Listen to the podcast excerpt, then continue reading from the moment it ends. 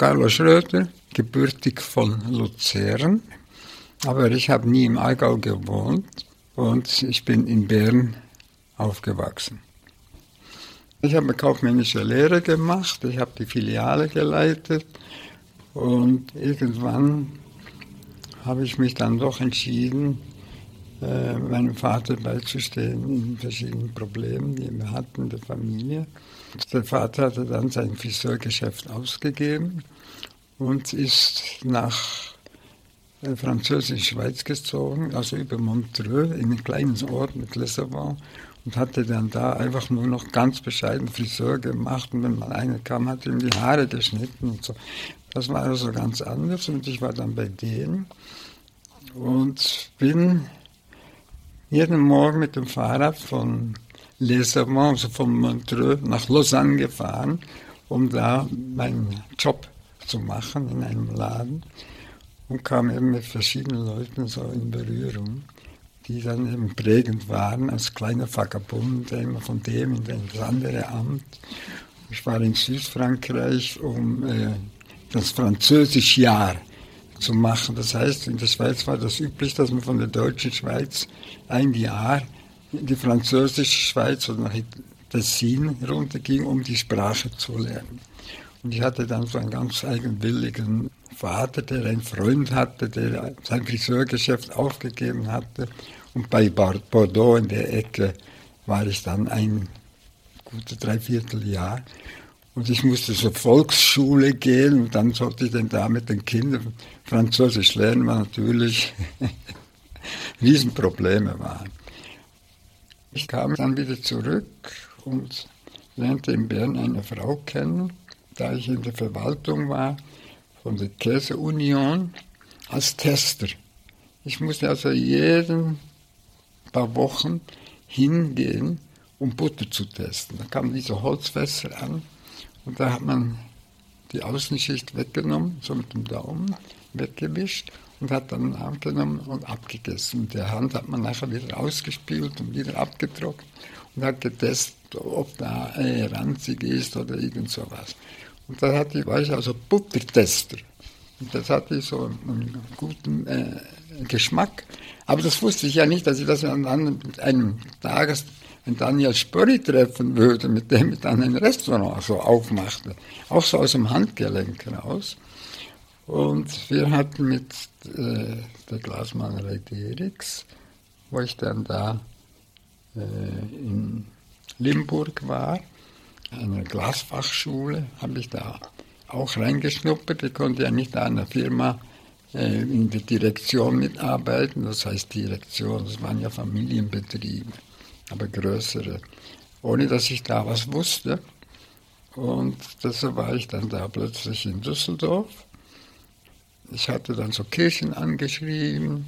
Wir hatten gerade so kleine Flaute. Da hat man gesagt, machen wir mal Kirchenrestaurierung, also Fenster restaurieren, die nachgelassen hatten. Wir hatten auch viel Neubauten gemacht mit Professor Meistermann, die Riesenfenster und so. War ich noch in der Zeit, war ich gerade in der Glasmalerei Derix. Aber äh, für den war ich ein Nix, war da keine Ahnung. Und, äh, aber ich habe Ahnung gehabt, ein Gefühl für diese Sachen. Und äh, wir haben dann viele Fenster restauriert und Neubauten gemacht. Das war natürlich viel interessanter. 1963 kam ich nach Düsseldorf und dann haben wir auch Kirchenfenster gemacht in verschiedenen Ecken und Enden in Deutschland, haben auch viel restauriert. Und meine, dann habe ich auch eine Frau geheiratet und die hat dann diese Glasmalerei Derix übernommen, nachdem die Mutter gestorben war. Es war, sie war Witwe. Und dann habe ich auch als Nicht-Techniker habe ich einen Aufzug entworfen. Die hatten so einen Turm gebaut mit großen Fenstern drin, sodass man die Fertigteile nicht in die Kirche einbauen konnte, sondern bei uns in der Werkstatt konnten dann die wieder runternehmen und diese Scheiben korrigieren oder das Ornament verbessern, dass es sichtiger wurde oder so. Und das war wahnsinnig schön. Da konnte also stundenlang da vor diesen Fenstern gucken mit dem Künstler zusammen. Man hat sich also die, viel Zeit dafür gebraucht. Und dann klappte das nicht mehr mit meiner Ehefrau, die hatte andere Interessen. Und ich äh, wollte mich dann auch äh, zurückziehen. Dadurch lernte ich andere Tomkins kennen. Das sind Schweizer Künstler. Und äh, da war ich da bei den Prälaten der Kirche. Und da sagt, ja, ja, können einfach kommen und so. Dann haben Sie Zeit, da komme ich dann, wann Sie wollen, wann ich, ich kann immer nur, wenn wir Ihre Fenster haben es nötig. Und die haben es nötig, aber nicht, dass es morgen schon gemacht werden muss, sondern einen Tag oder ein Jahr oder vielleicht wenn wir einen Künstler nehmen, die Entwürfe machen und so. Und da hat er mich rausgeschmissen, soll morgen wieder kommen. Und da war ich pünktlich da. Und dann hat er sich verleumden lassen, dieser Pastor. Das liebe ich an diesen Leuten. Er sagt, nein, ich habe keinen Termin gemacht, kommt gar nicht in Frage, ich habe keine Zeit, mache ich nicht, fertig aus. Und dann kam ich stinkwütend da raus und da war einer am Kirchenfegen, da um die Kirche herum, den Platz sauber machen. Und sagte, er, euer Prälat ist der immer so missmutig. Und sagte, warum? Und dann sagte er, sind Sie Schweizer? Da sag ich, ja. Da sagte er, ach, ey, kommen Sie mal mit, kommen Sie mal mit. Hat den Besen hingeschmissen, ist mit durch die Siedlung gelaufen und irgendwo vor der Tür gestanden und geklingelt. Sagen, was wollen Sie denn da? Ja, die Türe geht auf, der Typ neben mir ist weg. Und das war so ein Kasten von einem Menschen. Und das war der andere Tomkins. Und dann habe ich gesagt, komm, ich zeige dir äh, mal unsere äh, Glasmalerei. Und zu der Zeit kam auch noch ein Karl Gerstner, der hatte eine Werbeagentur, Gerstner, Gredinger und Kutter in Düsseldorf. Und da war ich eben da irgendwie hängen geblieben. Und wie das der Zufall ist, sein Vater von dem anderen Tomkins hat in Sursee eine Kirche restauriert. Und dann habe ich mit dem Fenster gesprochen und gesagt, guck doch mal, wenn der jetzt eine Restaurierung macht, dann nehmt doch diese Glas Kisten raus und macht euch ein Monument da draus. Und das hat dem Pastor imponiert und der andere Tompkins, der kann gut zeichnen, hat also zeichnerisch unheimlich schöne Sachen gemacht. Dann wurde die ganze Kirche neu gemacht, mit Opalüberfang gelesen, sodass man also dahinter noch sieht, dass ein Baum ist, der da sich bewegt. Und das belebt natürlich auch wieder das äh, Fensterchen mit dem Schatten und Helligkeiten. Da kam der Karl Gerstner in die Glasmalerei. Und irgendwann kam ein Herr Spörri da und da kannte dann Karl Gerstner mich. Die haben dann eben sich eingesetzt. Bei der Gabriele Henkel wurde dann ein großes Dinner gemacht mit verschiedenen Künstlern. Da war dann eigentlich die IDAT entstanden. Dadurch, dass die Künstler eben ihre Arbeiten machten. Und ich war ausführende Behörde. Also nicht in der Glasmalerei, sondern weil ich ja auch das Patent, das Bete-Patent hatte ich in der Schweiz sogar, wo ich in der Lehre machen musste, weil wir hatten ja so Käse verkauft mit Theke. Das läuft anders als heute. Da gibt es nicht alles verpackt und so, sondern ein Stück geschnitten. Und in dieser Filiale, wir hatten also drei Filialen, wurde ich Gérant. Also ich hatte die Verantwortung von der Gastronomie. Aber die Gastronomie hat die Besitzerin, also Mitbesitzerin dieser Mol Molkerei-Geschichte, hatte da die ganze Leitung von dem Restaurant. Und ich war nur da, um die Kassen abzuholen, weil er kaufmännisch da äh, orientierte. Und das war zu der Zeit, wo auch der Spöri dann später in, ins Land kam, dadurch, durch diese Glasmalerei, dann durch diese Lehre von der Käse, die war ja viel früher stattfand. Und das habe ich dann die Gastronomie gemacht. Und jetzt sind wir wieder äh, zurück durch andere Tomkins, Karl Gerstner, Spöri. Die kamen irgendwann, trafen die sich und der Gärtner hat gesagt, er hat doch den Schröter, der hat doch so eine Kneipe in, in der Schweiz gehabt.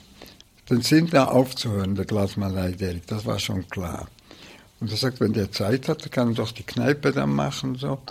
Ich sage, ja, ich habe die Wirteprüfung in der Schweiz und hier habe ich mich jetzt nicht darum gekümmert, da muss ich mich ja darum kümmern.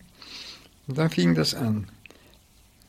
Gabriele Henkel, die tollste Frau, die ich je kennengelernt habe, die hatte ein schönes Haus da in Hösel und wir gingen äh, mal dahin mit dem Daniel Spörri und es gab da ein Bankett. Es kamen so und so viele Künstler nach Düsseldorf. Exoten, also Cäsar, äh, da mit dem Daumen, dann äh, Lugin Bühl und äh, viele andere Leute. Und die haben alle einen Kuchen gemacht für ein Kuchenbuffet zum Treffen. Und da war ich in dieser Kantine drin. Da kommt keine Bäckerei und keine Großbäckerei mit, was die für eine saubere Kantine da hatten. Alles picobello sauber, machten Kunst dort mit Zeichnungen von den Franzosen und von den Amerikanern und so. Das war Liechtenstein und so. Nicht? Das waren aber in großen Kuchen gemacht worden. Und da waren, ich weiß nicht, 15 oder 16 Künstler, weiß ich nicht genau. Und jeder hatte das für ein Objekt gemacht. Und dann hat Daniel gesagt, das macht man hinterher, dieses Bankett, und dann machen wir eine Kneipe auf. Und dann machen wir äh, mit seinen Sachen. Daniel hatte eine Galerieausstellung gehabt, wo ich auch noch nie gewusst hatte vorher von ihm. Und dann nehmen wir die kleine Hütte. Und da haben wir ein Restaurant gemacht. Die ist so schmal, aber hoch, vier Etagen. Eine Etage ist nicht viel größer als so ein Zimmer. Und äh, haben wir das da eingebaut. Unten war eine Bierbar, wo man sich einfach trifft. Und dann konnte man Wendeltreppe hoch und oben war das Restaurant, was diese exotischen Sachen gab. Aber es, davon konnte man nicht leben. Und wir hatten sehr schnell einen guten Namen mit Filesteak. Die kam von Hertha. Und bei Hertha hatte ich auch ein Bild gemacht mit, äh, mit Messern. Riesen Messerbilder, tausende von Messern da drin sind. Und der hat uns auch das äh, Rindfleisch garantiert zu liefern. So hatte ich also keine Probleme. Die hatten eine Filialen, Gasserole, da konnte man hingehen. Und diese Leute, die da bei der Gasserole arbeiteten, das ist der, der mir immer geholfen hat. Ich weiß nicht warum.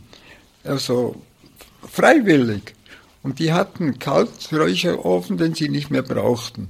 Und da habe ich meine äh, Fleischstücke reingehängt vom Löwen und was, was wir dann alles bekommen hatten. Die wurden da äh, gereift. Ja, sagt man so, dass man es besser schneiden kann oder dass sie haltbarer gemacht werden, wenn sie geröstet sind. Ne? Und da äh, fing das alles an, das war aber schon wieder eine Nebengeschichte. Durch diese Auktion, diese Ausstellung, wurde das Wort Ida und das Spöri hatte neben diesem Lokal in einer Galerie ausgestellt. Und das waren alles so Kistchen mit äh, Schuhen drin, wo Käse oben rauslief oder Brot rauskam. So was ähnliches wie das da. Da fing das an, dass wir das alles machen mussten.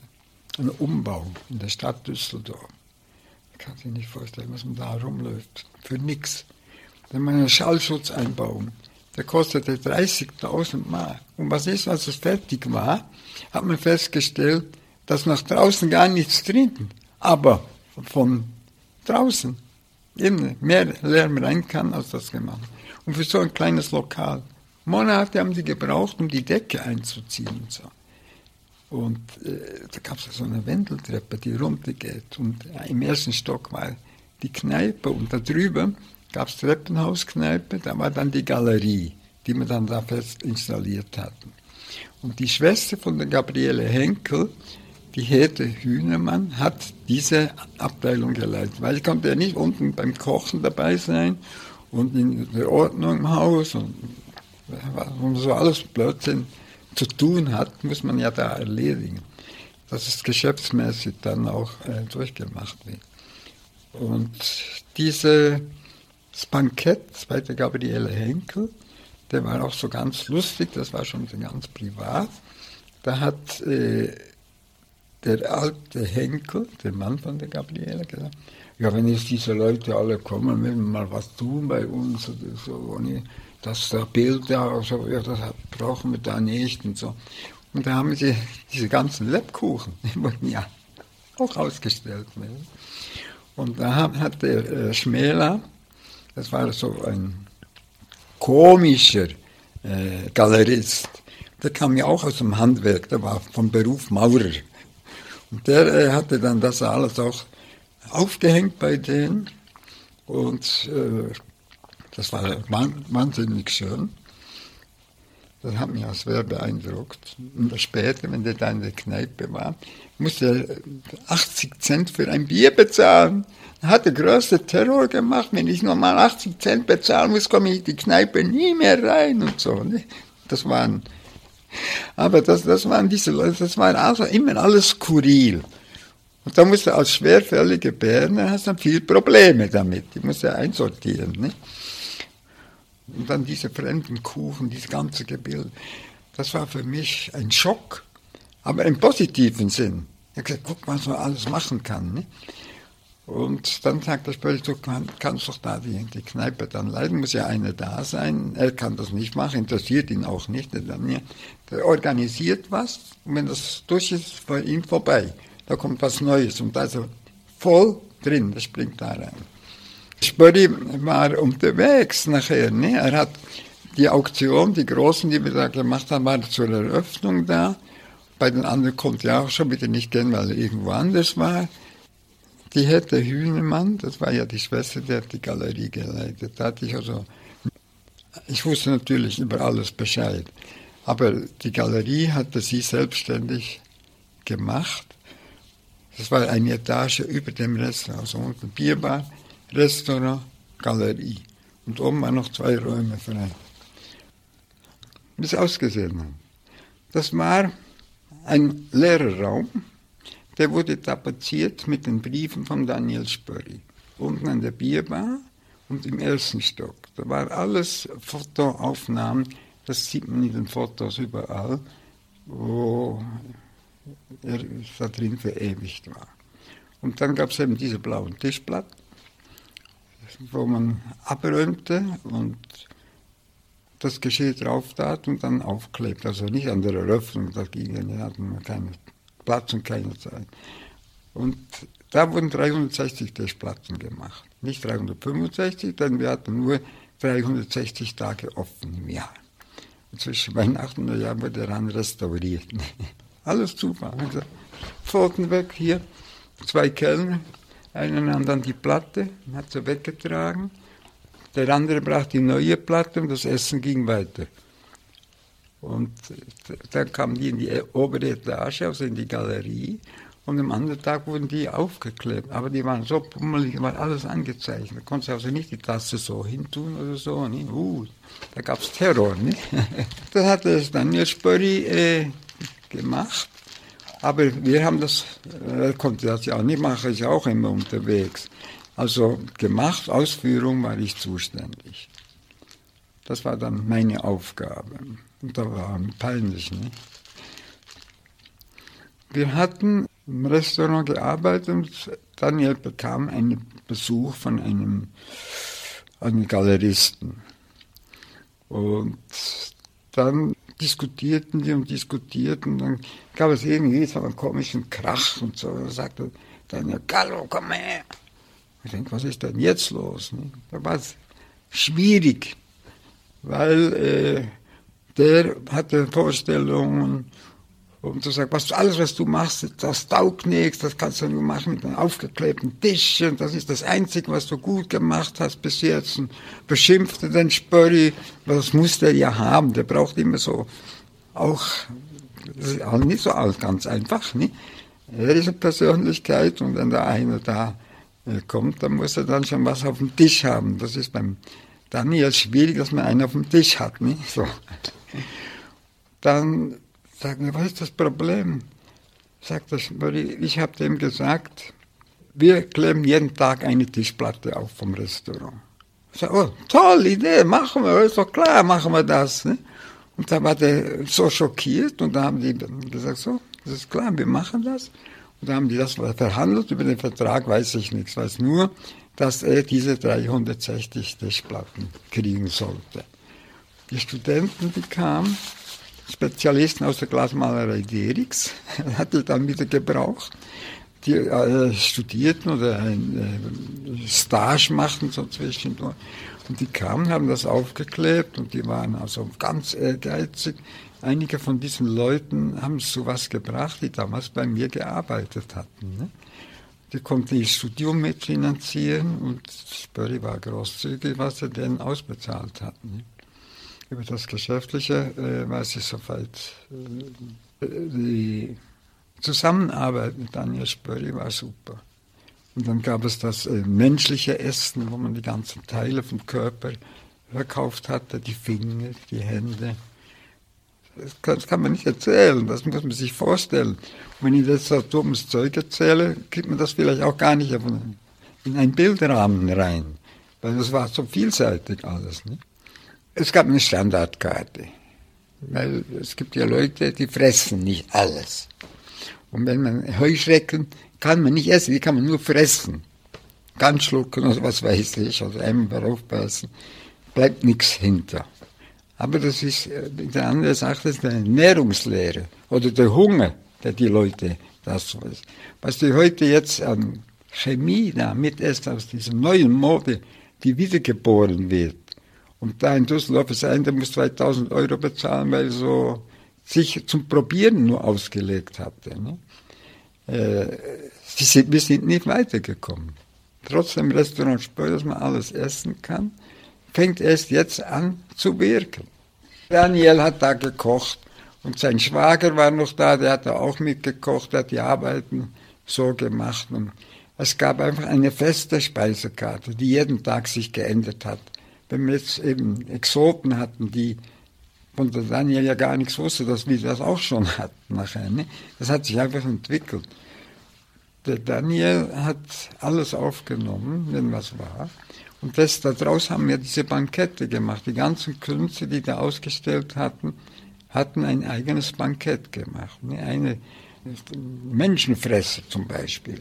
Ja, da haben wir alles gehabt. Wir haben die Füße abgeschnitten, in Teig gegossen, Gesicht, Max.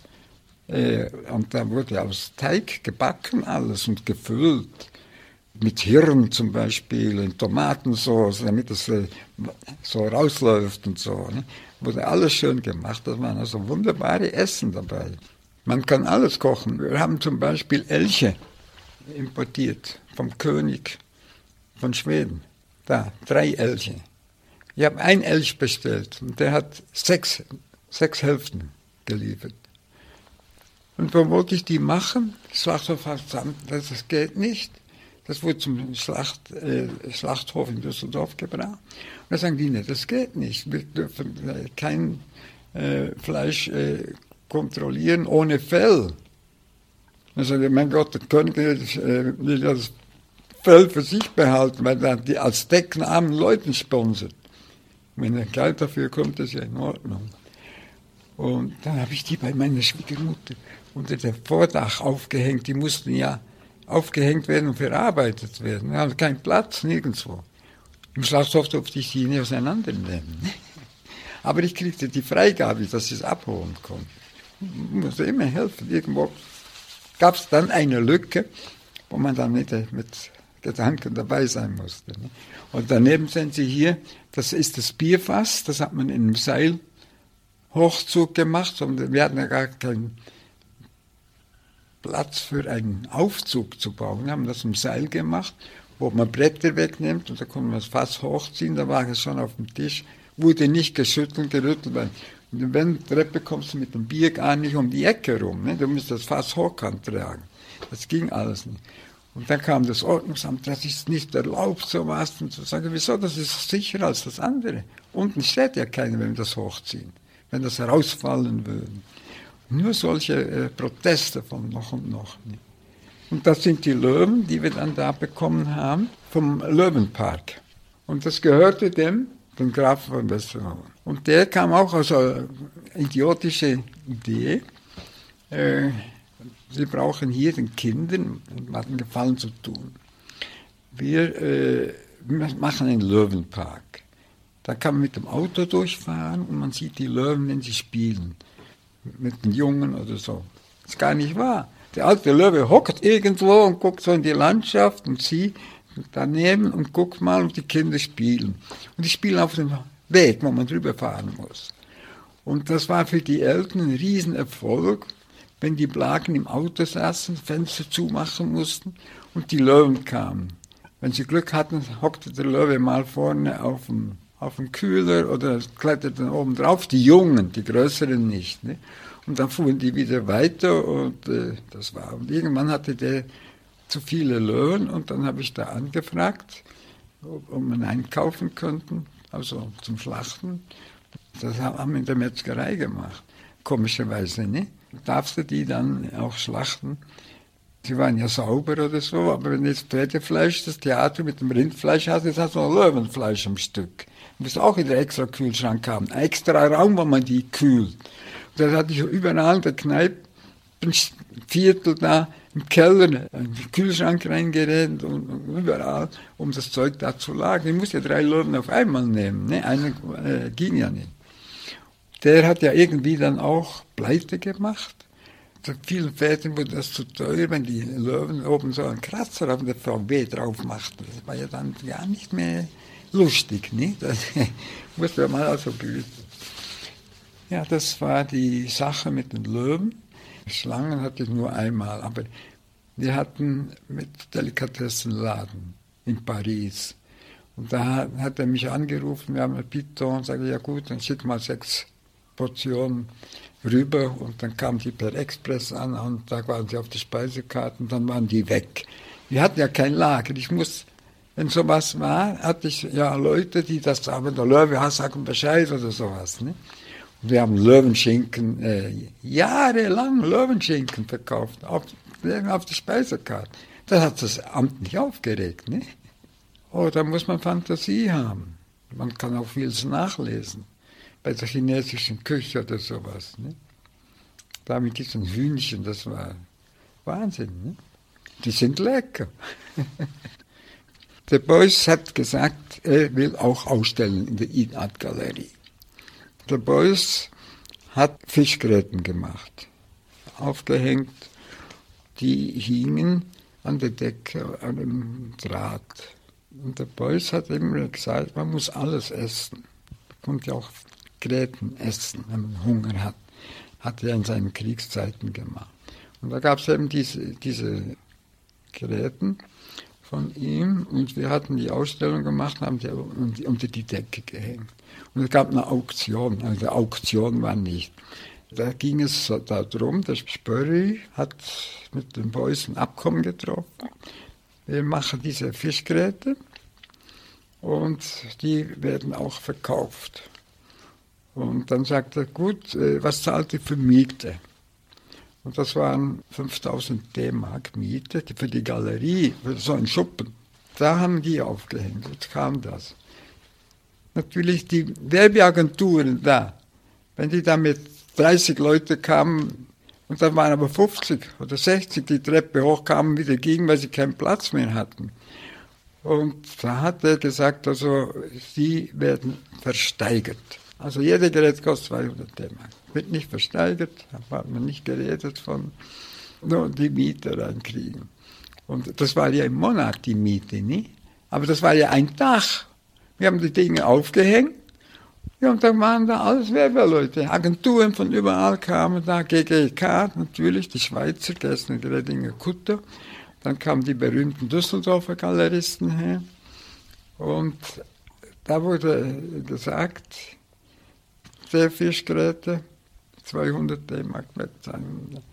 Und plötzlich schreit der eine 250 Geräte. Und dann hat er gesagt, ja, 200 durften sie höchstens verkaufen. Und gesagt, nein, alle zahlen gleich viel, 200. Jetzt kam aber eine an und hatte auch 200 D-Mark zu bezahlen. Und das war ihr Ehemann, ein knüppeliger Typ da. Wahnsinnig, du spinnst ja für eine Fischgräte 200 D-Mark und so. Ne? Und dann hat sie gesagt, wer zahlt mehr? Und da steht einer 500. und der hat den auch gekriegt, ne, für 500 Mark. Aber das hat, das, die hat das Geschäft gemacht. Alle anderen wurden nur für 200 Mark, ganz stur vom Boys verkauft. Und da gab es natürlich schon die erste Scheidung. Ne? die Frau hat den Typ zum Teufel gewünscht, weil der äh, nicht mitgemacht hatte. Und diese Fischgräten kannst du gar nicht bezahlen. Die kosten 12.000 D-Mark, was sie im Handel waren. Nur sie sind dann irgendwann, brechen sie ab oder gehen auch kaputt. Das ist das Natur der Dinge. Deshalb waren sie auch so billig, weil sie auch kaputt gehen. Ne? Und mit dem Boys war es sehr schön äh, zu arbeiten. Da war ich mit ihm, als er da rausgeschmissen wurde von einem Politiker, der ihn nicht mehr in der Akademie haben wollte, der liebe Rau. Dann äh, komme ich dann rüber zum Boys, hat dann angerufen, sagte, komm, halb neun oder so. Um halb neun waren wir da. Da mussten wir warten. Da ist gerade eine Korrektur. Und dann kommt man aber rein. Nur der Bäumrenner, wir hatten nichts zu sagen. Und da war ein Bleistift so lang wie da, gerade gezogen. Und da war der am Anfang, so viel hatte mit dem schon besprochen. Und wir waren eine Stunde, anderthalb Stunden da, bis er mit der Erklärung dieser Linie fertig war. Dass er zu viel gedrückt, da warst du unsicher, dass er neu angesetzt hat, durchgezogen und, und, und. Da gibt tausende Gründe, wo der aus einem Bleistiftstrich herauszieht, der Beuys. Also interessanter Mensch. War der beste Freund. Dieter Roth, ja, mit dem haben wir auch viele Sachen gemacht. Alles Dieter Roth, diese Schokoladenbilder, äh, dieser Hasen, das ist die Dichterbüste aus Schokolade. Dieter Roth hatte auch ein paar Mal da gekocht, da war also immer was los. Und die kamen auch mal vorbei zum Bier trinken, nur abends oder sowas. Ne? Der Günther Uecker, ja, der war Stammgast, auf, ähm, der hatte auch ein Nagelbrett. Wenn du reinkamst, an der Wand ein Nagelbrett gemacht zur Begrüßung von Spörri. Das hing dann da um die Ecke rum. Übrigens, die ganze Korrespondenz von Daniel Spörri wurde an die Wand gemalt. Das sind Briefe, Mahnungen, Beratungen, Besprechungen und, und also alles haben so im Leben. Der hat ja nie was weggeschmissen. Er hat auch seine äh, Abfallbilder, auch alles gespart und so. Der Spörri konnte sich schlecht von etwas trennen. Aber er wusste, was gut ist und was, was nicht gut ist. Er konnte sofort aussortieren. Das, wenn man ihm, äh, sagen wir jetzt mal, eine Tischplatte, andere Leute machen da, da ist das nicht unbedingt seine Idee, die da drin ist. Aber das ist eine Momentaufnahme mit Klick und fertig. Ne? Und so wird es gemacht, woanders nicht. Und dann gab es dann die Leute, die dann sie müssen noch Geschäftskärtchen dazulegen oder so. Aber die meisten haben ja dann so gemacht, dass die Leute auch einen Tisch gekauft haben. Ne? es gibt ja nachher Tische, die ins Unendliche gehen. Wir haben auch diese Tischplatte, dieses Papier, war an der politischen Jahresversammlung Sommerfest in Bonn, da waren überall diese Tischplatten. Papier als Tischdecke. Überall war aufgeklebt. Und die fressen dann auf abgefressenen Tischen weiter, die Politiker. Das ja ihre Spiegel immer im Hirn, wo dann da weiter äh. Und wir haben das alle nicht gemerkt. Hat keiner angerufen, möchte Tischplatte kaufen oder so weiter. haben die nicht begriffen. Aber einige haben es eingepackt und hinten drum stand dann da ein kleines Etikett, wo all die Beschreibung drin ist, ne? wie das so ablaufen soll. Da gab es dann e-, eben Ausstellungen. Ne? Da hat der Morale ausgestellt, da mit dieser Metallgeschichte und da mit den Kaugummi-Bildern. Und da hatte jede vier Wochen oder so war so eine Ausstellung. Manchmal kamen viele Leute, manchmal gar, gar keine, weil keine Morale kannte. Aber wenn die gewusst hätten, dass die Bilder aus Kaugummi sind, dann wären sie ja schon gekommen. Ne? Aber macht das jemand begreiflich, dass man da Bilder machen kann. Ne? Das war so einfach, alles nicht. Ne? Was wir eingenommen haben, ist eigentlich gleich wieder in die Galerie gegangen und die war unendlich durstig und hungrig. Ne? Also übrig geblieben ist da im Endeffekt nichts. Dorothy Janone, ein Wahnsinnswald. Super. Die, die hat also alle Leute angemacht mit, mit ihren weiblichen Tricks. Die war da und die haben vorne am Rheinufer eine Wohnung gefunden, wo Leute Jahrzehnte drauf warten. Große Wohnung mit Dieter Roth zusammen. Und dann hat sie gesagt, ja, äh, sie müsste Blumen haben. Das ist langweilig da oben so. Dann habe ich einen Bus gehabt, Transporter, und da sind wir Blumen kaufen gegangen. Und die haben die dann anliefern müssen, weil sie so viele Blumen gekauft haben. Alles in die fünfte Etage tragen. Und, äh, am Rheinufer sind dann noch große Lifte da oder Treppenhäuser. Und sie hat dafür 10.000 D-Mark Bäume und Blumen, Palmen, also Zeug gekauft, um ihre Fotos zu machen, ihre Dekoration zu haben. Nach sechs Wochen kam das große Gebläre. Die ganzen Bäume waren verseucht mit Ungeziefer, äh, Blattläuse. Das sind Bäume, die man draußen pflanzen kann und nicht in der Wohnung. Das hat sich dann vermehrt. Dann musste alles wieder rausgenommen werden, auf den Müll geworfen werden. Ne? Also es gab tausende von so skurrilen Sachen. Ne? Und die hat also alle Leute sofort verrückt gemacht. Wenn die da so stand und plötzlich sich zusammen sagte, die vierte hin wollte aufheben. Ne? Alles Tricks. Ne? Und die hat auch schöne Bücher geschrieben. Und die Frau hat Bilder. Das kann man sich nicht vorstellen. Und alles Leihgeber, wo also nicht Zehntausende, Hunderttausende, Millionen rein, reingehen von reichsten Leuten. Weil die hat exotische, dieses Perverse da, aber äh, super schön gemalt. Die hat ganz Düsseldorf auf den Kopf gestellt. Spöri. Von jedem ein Stück äh, immer weggenommen. Ja, einige sind natürlich äh, liquidiert worden oder sind in ein Museum. Wenn sie ein Museum haben wollen, haben sie das, haben das dann auch gegeben. Weil das gehört einfach dazu, dass Dieter Roth seine äh, Hasen, Hasenscheiße, nicht? Gepresste in Form, wo ich äh, auch machen musste. Ich kriegte die Form und da gab es eine Kaninchenzüchterei auf der anderen Rheinseite. Und ich war da, bin dann da reingegangen. So was Furchtbares habe ich noch nie gesehen. Da gab es eine Betonstraße, wo ein Wagen auf Gummirädern lief. Und voller Zeug, Spritzen, Salben, alles, was man so braucht als Arzt. Und der lief von morgens da rein und kontrolliere die Tiere, ob sie gesund sind und äh, ob das normal ist und so. Also von der Pflege her gut, aber sehr einseitig, stur, nur für Hasen, Kaninchen. Und da wollten wir die nachmachen, die Hasenscheiße, nicht? Und in der Form pressen, sagen, ja, das können Sie machen, das machen ist, ist wunderbar. Ich denke, mein Gott, so schnell haben wir einen tollen Mann gefunden, der das macht. Dann hatte ich natürlich so begeistert, der hatte zufällig Krach. Und äh, dann kam ich noch, da dachte ich, jetzt werde ich Wahnsinn, es kommt noch so ein Idiot, der will die Hasenscheiße pressen. Ja, das haben wir also für Dieter Roth machen müssen. Und haben die gepresst und nichts mehr gehört. Nach 14 Tagen habe ich gesagt, das muss doch jetzt trocken sein, das muss aneinander geklebt sein. Bin ich da hingefahren, da haben wir die Form aufgemacht was macht das? Blablabla. Die ganzen Gaggerli sind alle weggefahren. Ne? So geht's nicht, so kann man es nicht machen. Das muss man also frisch machen und da muss ein bisschen der Mist drin sein.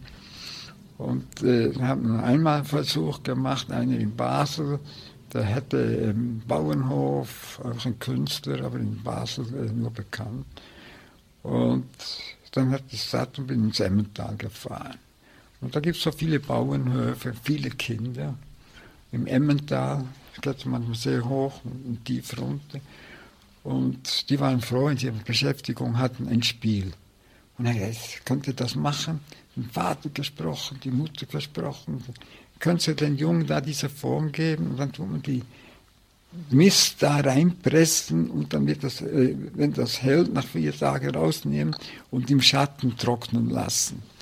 Und dann haben die gesagt, oh ja, das schön. Ne? Und wenn, wenn die haben vorher haben die äh, 20 Franken gekriegt. Und das war ein Vermögen. Und wenn sie äh, zehn Stück gemacht haben, haben sie schon 200 gehabt. Dann war der Vater sauer, man, die Plagen verdienen mehr als ich. Ne?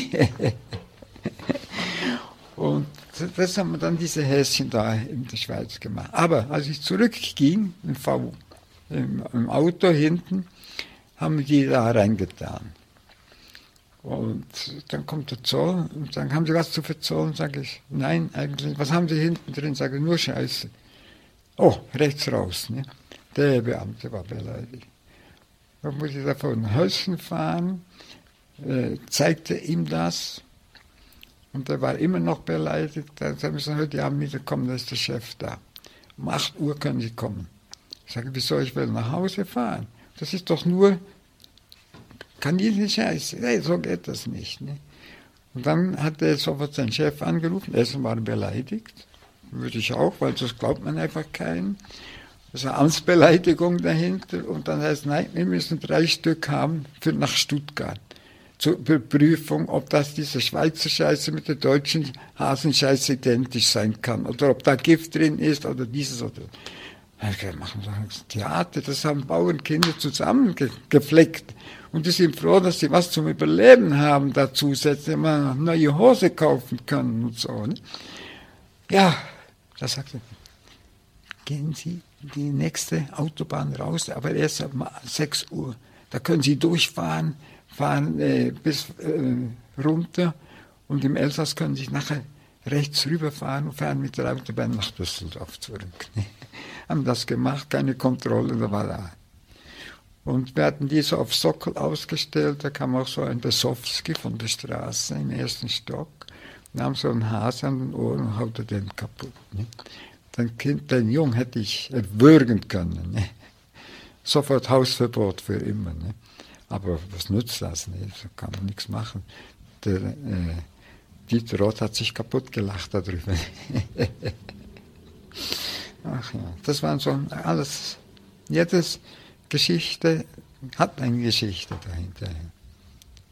Der Daniel Spurry, wir trafen uns ganz, ganz selten. Aber wir telefonierten schon hier und da, aber auch sehr selten. Der Daniel weg war, ging dann sofort nach Köln. Da hatte er auch wieder ein Amt inne.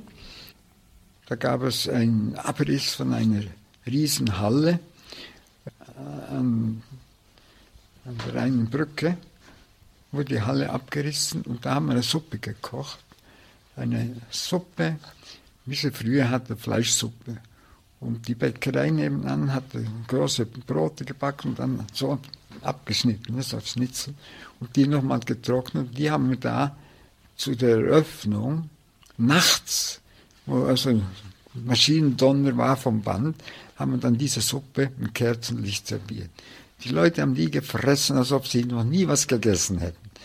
War aber nur eine rechte, handgemachte Fleischsuppe. Nicht aus der Dose von der Fabrik oder sowas. Ne? Und dann haben wir das berühmte Essen, da durfte ich auch arbeiten, wo er Lehrer war. Und äh, da hat jeder Name, Politikername, die identisch sind. Engels gibt es hier viele, da drüben gab es einen Engels. Nach denen wurde was gekocht. Da gab es das dieses große Dinner. Und da wurde alles von Schülern gemacht, von der Klasse Daniel Spörri. Der hat die alle infiziert. Da gibt es also eine Frau, die ist hinterher in der Kunst noch was geworden. Durch Daniel Spörri so im Leben hinein plötzlich aus dem Nichts herangestaffelt ist. Ne? Also das war schon interessant, war ein lieber Freund. Wenn man was hatte, hat er auch sofort äh, zurückgerufen. Ne? Aber wir haben uns einfach seltener gesehen. Und jetzt die letzten zehn Jahre überhaupt nicht mehr. Ne? Weil er war ein bisschen frustriert, weil ich ihm nicht gesagt habe, ich mache zu. Aber ich musste zwangsläufig zumachen, weil die Konzession, ich konnte nicht mehr, da war die fertig aus, sonst wäre ich da nie mehr rausgekommen. Weil der Hausbesitzer wollte mehr Geld haben, die Stadt wollte einen Kamin haben, den man gar nicht braucht. Wir haben nur einen Vier-Plattenherd. Also nicht größer, äh, viel größer als der andere. Die Platten waren größer, dass man so drei Pfannen auf eine Reihe tut. Aber das brauchte man im Restaurant. Und sonst hatten wir keinen Dampf und keinen Verbrauch. Und da sollte ich dann dafür äh, 20.000 Euro einen Kamin bauen. Und habe ich festgestellt, da sind ja drei, vier, fünf, sechs Läden hinterher schon drin gewesen, alle pleite gemacht oder aufgehört. Da haben die jetzt diesen Kamin doch gebaut, weil der eine große Laden Kuchen machen wollte, wo wir so am Stück abschneiden. Der ist so pleite. Nach drei Monaten war der weg vom Fenster. Er hat doch keine Platte verkauft. So geht das nicht. Ne? Einen kleinen Laden, wo keiner kennt. Und dann gab es viele Leute, die meinten, wenn man in Altstadt einen Laden aufmacht, äh, ist man wer. Man ist schon wer, aber man hat viele Feinde. Ne? ja, ich musste zumachen. Ne? Von einem Tag auf den anderen habe ich gesagt, so, jetzt ist Schluss. Wenn die da anfangen mit Forderungen von der Stadt, ne? das wurde immer schlimmer. Wir haben dann einfach aufgehört.